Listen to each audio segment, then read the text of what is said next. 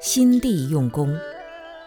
有些人一辈子在做修行的准备工作，却没有真正的去修。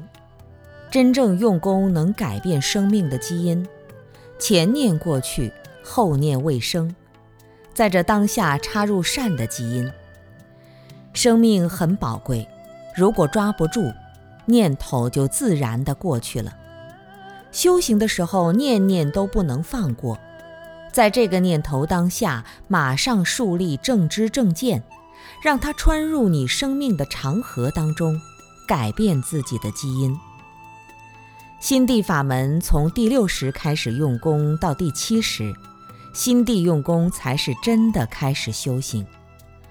如果没有在心念上改变，其实就没有修行，而只是在做一些准备工作。当然。准备工作做好也很重要，否则修行就不能受用。所以这里有一个次第：发菩提心就是为做菩萨而准备。菩萨是要无私奉献的。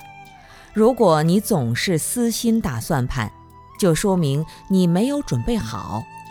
如果你准备好了，菩萨的境界现前了。就不会因为没有准备好而接受不来，就像挑重担一样。